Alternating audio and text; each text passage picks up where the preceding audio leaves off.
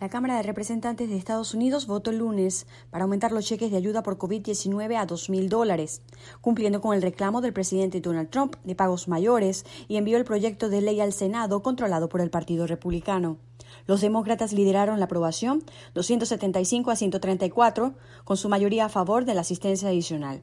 El Congreso había acordado pagos menores por el monto de 600 dólares en un compromiso sobre el gran proyecto de ley de alivio de fin de año que el presidente Trump firmó el pasado domingo.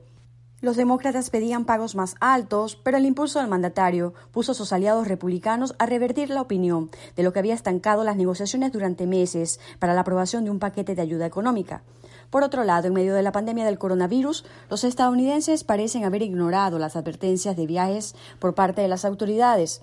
El domingo, la Administración de Seguridad de Transporte dijo que examinó a cerca de 1.300.000 viajeros aéreos en los aeropuertos de Estados Unidos. Fue el número más alto en más de nueve meses. La Administración de Transporte también informó que más de 10 millones de personas han viajado por vía aérea desde el 18 de diciembre.